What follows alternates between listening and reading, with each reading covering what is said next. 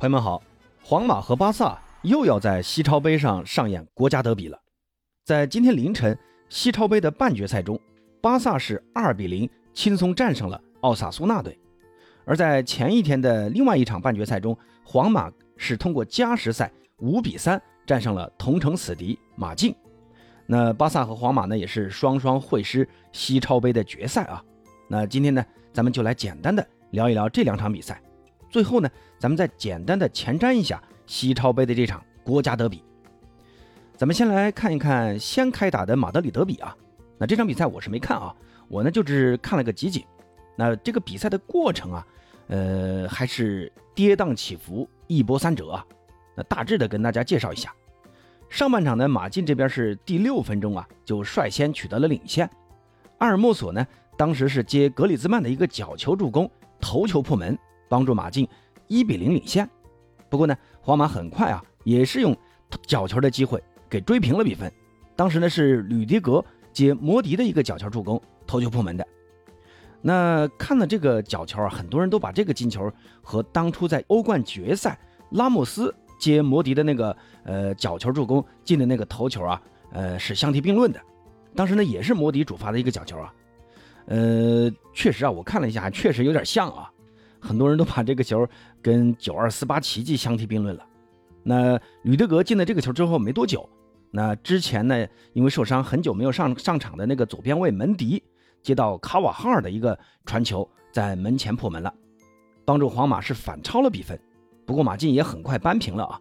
格里兹曼通过个人能力，在第三十七分钟是远射破门。那这个进球呢，也让格里兹曼以一百七十四粒进球。超越了马竞此前的一个队史射手王阿拉贡内斯，而独享马竞的队史射手王。那到了下半场呢，吕德格是自摆乌龙啊，帮助马竞三比二反超了。然后比赛到了快结束的第八十五分钟，又是卡瓦哈尔，他通过一个补射扳平了比分。这个球啊，其实马竞的门将奥布纳克已经是尽力了啊，因为卡瓦哈尔进球之前呢，他已经是先是扑出了文尼修斯的一个射门。那之后呢？贝林厄姆的这个射门呢，又被队友在门线前给解围了。但是卡瓦哈尔第三次的这个补射就没办法了啊，谁都防不住。然后呢，比赛就不得不拖进了加时赛。那到了加时赛啊，那就是皇马的天下了啊。到了加时赛的最后四分钟，又是卡瓦哈尔的传中，何塞卢是头球破门，皇马呢实现了再度反超。到了加时赛的最后一分钟读秒阶段，奥布拉克当时已经是弃门而出啊。参与了马竞的最后一击的机会，结果呢，当时那次机会被皇马给成功的防住了。皇马呢，呃，也发动了一次反击。当时呢，奥布拉克在和普拉辛迪亚斯在回追这个球的时候，被迪亚斯后发先至啊，然后抢下皮球，呃，打空门得手。最终呢，皇马是五比三战胜了马竞，给晋级了决赛。那这场比赛的比赛过程大致是这些啊。其实这场比赛啊，马竞虽然输了。但我个人倒是觉得他们的这个表现还是值得称赞的。格里兹曼在这场比赛是一球一助，尤其是他进的那个远射啊，太漂亮了，完全就是呃格里兹曼个人能力的一个展现。呃，当时呢他是先一扣啊，往往右侧一扣，我估计这一很多人啊，很多前锋一辈子都学不会啊。这一扣完全就把皇马的整条防线给闪开了。然后射的那一下呢，也是瞄准了球门的反方向死角去的，射的是非常的冷静。那这个进球呢，也让格里兹曼成就了马竞队史的第一射手王。哎呀，其实要不是格里兹曼中间几年去了巴萨啊，我估计他也能早点成为马竞的射手王了。那马竞尽管有神锋格里兹曼，在进攻端可能还能跟皇马拼一拼手腕，但是在防守端啊，这次马竞的发挥真的太差劲了。让皇马的这个边卫卡瓦哈尔啊，简直就跟战神一样啊！啊，肆无忌惮的插上，如入无人之境啊！在马竞的这个左侧内部区域，马竞完全就放弃了对卡瓦哈尔的这个防守了，或者说他们根本就防不住卡瓦哈尔。再或者说啊，马竞的防守注意力压根儿就没把卡瓦哈尔放在眼里。但是你这样放任卡瓦哈尔不管，你是要吃后果的。那这场比赛，你看卡瓦尔打进一个进球，还助攻了两次，同时他还有四次的关键传球，在禁区内啊五次争顶，成功了四次。可以说啊，卡瓦哈尔是完美的主导了皇马的右侧进攻，而马竞对他的防守还是太过大意了。你看第二十九分钟，皇马反超的那个球，当时马竞的那个，当时马竞的那个边翼卫利诺，怎么能够给卡瓦哈尔那么大的空间去让他传球起脚呢？卡瓦哈尔几乎是能非常轻松的瞄着队友去传这个球。利诺可能呃还以为卡瓦哈尔跟上次赢皇马跟他对位的那个巴斯克斯一样的水平，显然不是嘛。卡瓦哈尔不止这个反超进球跟他有关啊，在加时赛的那个反超进球，那也是来自于他的助攻。何塞卢的那个头球破门就是卡瓦哈尔的传中。现在卡瓦哈尔的这个传中，说实话传的是真的准呐。马竞的那个中卫，呃，应该是他们的那个二号西门尼斯吧。当时呢，他是想去用头球去解围，结果呢，他的判断错了，起跳早了，一下子把这个重心给丢了。然后呢，你就只能眼睁睁地看着何塞卢轻松的头球攻门。那我觉得稍微有点这种防守反击的这种经验的这种中卫啊，你看到这种传球，难道不应该是去贴对方的进攻球员吗？你要么去卡他的位置，要么你就干扰对方，防止对方做好射门准备。嗯，反正我是这么理解的啊。你突然一下子这样去冒顶，你完全就把身后的这个空间给露出来了，让对方前锋非常轻松的去头球攻门。反正我对西门尼斯的这个决定我很不理解啊。那随后呢，迪亚斯后发先至超车奥布拉克进了那个呃锦上添花的那个空门啊。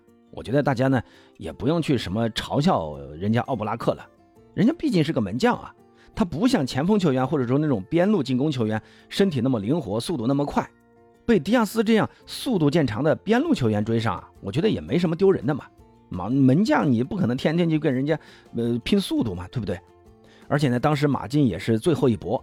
那作为门将，奥布拉克冲到前场参与球队的最后一击，呃，那最后回不来，那也很正常。我觉得也没什么好说的。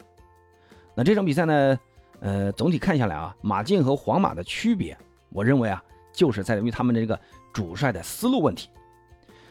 皇马这边不管是领先还是落后，包括到了最后的加时赛，安切洛蒂的思路那就是加强进攻，加强进攻，加强进攻。你看他换上去的。全部都是中前场球员，而马竞这一边呢，你看稍微领先了，或者说，呃，赛事快结束了，快被被逼平了。哎，西蒙尼的想法就是下前锋，上后卫。哎呀，希望能把这个比赛啊拖到点球大战。可能，嗯，这个可能也跟两支球队的阵容深度啊，马竞是比不过皇马的原因有关。但是你这种换人呢，你带给场上球员的那个思路啊，那就是，哎呀，我们要大力防守了。要把这个球这个平局守下来，但是啊，你任由皇马这样的球队这么持续的攻下去啊，真的是没有什么人能守得住的。那就是呃，教练缺乏这种背水一战的决心，那总想着小富即安。那有的时候啊，你豁出去大胆一搏，哎，可能收获更大呀。皇马的这场比赛拼的就是他的后劲儿。你看皇马一般他把比赛拖到加时赛啊。在加时赛，皇马几乎都能赢下来，而一般的球队呢，你拼到了加时赛，呃，体能也到了极限，这个时候你拼的是什么？拼心态，拼的是什么？拼的是阵容深度啊！这两项呢，皇马是从来都不怵对手的。所以呢，你看皇马此前他在欧冠中啊，包括很多杯赛中多次加时赛取胜啊，你包括之前上上个赛季打切尔西啊，打大巴黎啊，那都是加时赛，你没人能干得过皇马。如果一个赛季你一支球队啊多次出现什么绝补时绝杀呀、加时取胜这种情况啊，我一般称之为什么？这支球队有冠军相。那说完马德里德比呢，咱们再来看一看巴萨打奥萨苏纳的这场比赛。那这场比赛呢，哈维还是很重视的啊。嗯，其实你看现在巴萨要去竞争西甲冠军，那虽然不是说呃巴萨完全没有希望。但说实话，以皇马的现在这种状态啊，巴萨呢要落后皇马七分这样一个差距，你再去跟皇马去争这个西甲冠军呢，我觉得难度不是一般的大啊。所以呢，对于这种杯赛，我相信哈维呢还是会更愿意去争取的，这也是更容易拿下一个杯子嘛。那去年哈维就是从西超杯冠军开始，逐渐让球队赢回信心的。那这次巴萨的这个对手呢是奥萨苏纳。上赛季呢，奥萨苏纳是呃在决赛中碰上了皇马，最终呢也是输给了皇马。但是凭借这次国王杯的亚军呢，也是挺进了西超杯的四强。那奥萨苏纳相对马竞来说还是要更好打一些啊。但说实话，巴萨现在这个进攻水平啊，你打谁啊场面都是五五开的，所以巴萨也不用挑什么对手。而这场比赛，哈维基本上也是全主力出战了，罗贝托还有费兰是继续首发，费利克斯呢这场比赛还是替补。现在费利克斯的这个状态啊，包括他的这个比赛态度，是受到了来自加泰罗尼亚地区很多媒体的这种批评，那都认为他在场上太过懒散，态度不积极。那球被断了，他也不会哦去回追啊，去逼抢。那所以这场比赛呢，哈维呢还是没有让费利克斯首发。当然，这种决定啊，我估计也是在帮助费利克斯啊，因为外界给他的压力确实有点太大了。那通过这种做替补席呢，也让他反思反思。同时呢，也让他减轻点外界的压力。整个上半场呢，巴萨踢的怎么说呢，也没什么建树啊，射门是不少，但是呢，真正威胁对手球门的机会并不多，反倒在上半场第四十一分钟还折损了右边锋拉菲尼亚，当时呢是坚持不住啊，后来受伤下场了，也不知道这个伤重不重啊，但从目前传出来消息来说呢，肯定是赶不上后天的西超杯决赛了。那随后呢，哈维呃派亚马尔上去替换拉菲尼亚上场，呃，那到了比赛的下半场呢，巴萨踢的还是相对比较谨慎的。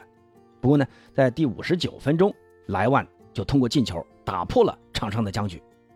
但是莱万进的这个球啊，其实还是引发了很大的争议啊，因为当时莱金多安助攻莱万进球之前呢，克里斯滕森传给金多安的那个球啊，其实还是稍微有点问题的啊，因为当时克里斯滕森在中场。防守奥萨苏纳的前锋阿尔纳伊斯的时候呢，有点疑似犯规，抢下了这个球权。当时呢，阿尔纳伊斯倒地之后啊，裁判也是示意比赛继续，说这个比这个动作没有犯规，并没有吹停比赛。那随后呢，呃，可能也是奥萨苏纳球员呃一愣神啊，然后让金多安来了一个内切，然后一个直塞，随后就是莱万进球了。但是当时奥萨苏纳那一方认为这个球克里斯滕森肯定是犯规了嘛。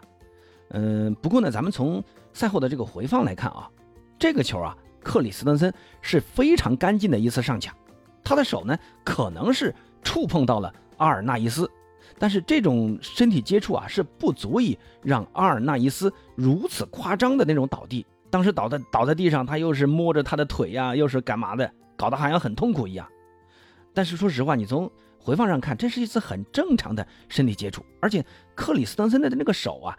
摸的是人家的腰，你他妈抱着腿干嘛呢？又没有踢你腿，对不对？这个这些有点太演员了啊！所以呢，当时裁判的判罚，包括视频裁判也没有及时介入呢，我认为是很正确的一次决定。那赛后呢，奥萨苏纳的主帅啊、门将啊，在接受采访的时候还非常委屈啊，说西超杯就是为皇马、为巴萨准备的。那言下之意呢，哎，就是他们这些小球队，裁判是不管的，裁判肯定会照顾巴萨。哎，让他们去决赛里面去踢。哎，这个说法其实我觉得还是有点怎么说呢？有点玻璃心了啊。奥萨苏纳呀，还是要把这个呃保持平常心啊。克里斯滕森的这次防守啊，真的是非常干净的。到时候我等会儿把这个防守的这个动图啊，我放在评论区置顶，大家可以去评论一下，克里斯滕森的这次防守到底是不是犯规？那随后莱万的那个进球呢，也说一说吧。莱万的这次射门呢，呃，给我的感觉还是有点那种莱万在巅峰期的那种射门的意思啊。接到金多安的这个直塞之后，先是一趟，然后呢再起脚射，打的呢还是一个低平球，又是一个绝对的死角。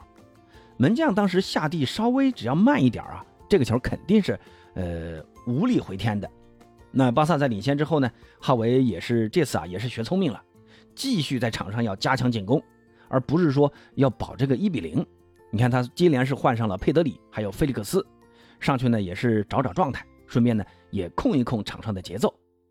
佩德里呢此前是因为受伤啊休息了三周，本来以为呢是赶不上西超杯的，那幸好这次能够及时回归啊，上去也踢了半个多小时，整体的状态呢给我的感觉还是恢复的不错的，尤其是那次一 v 五啊，把那个奥萨苏纳的后防线给戏耍的团团转。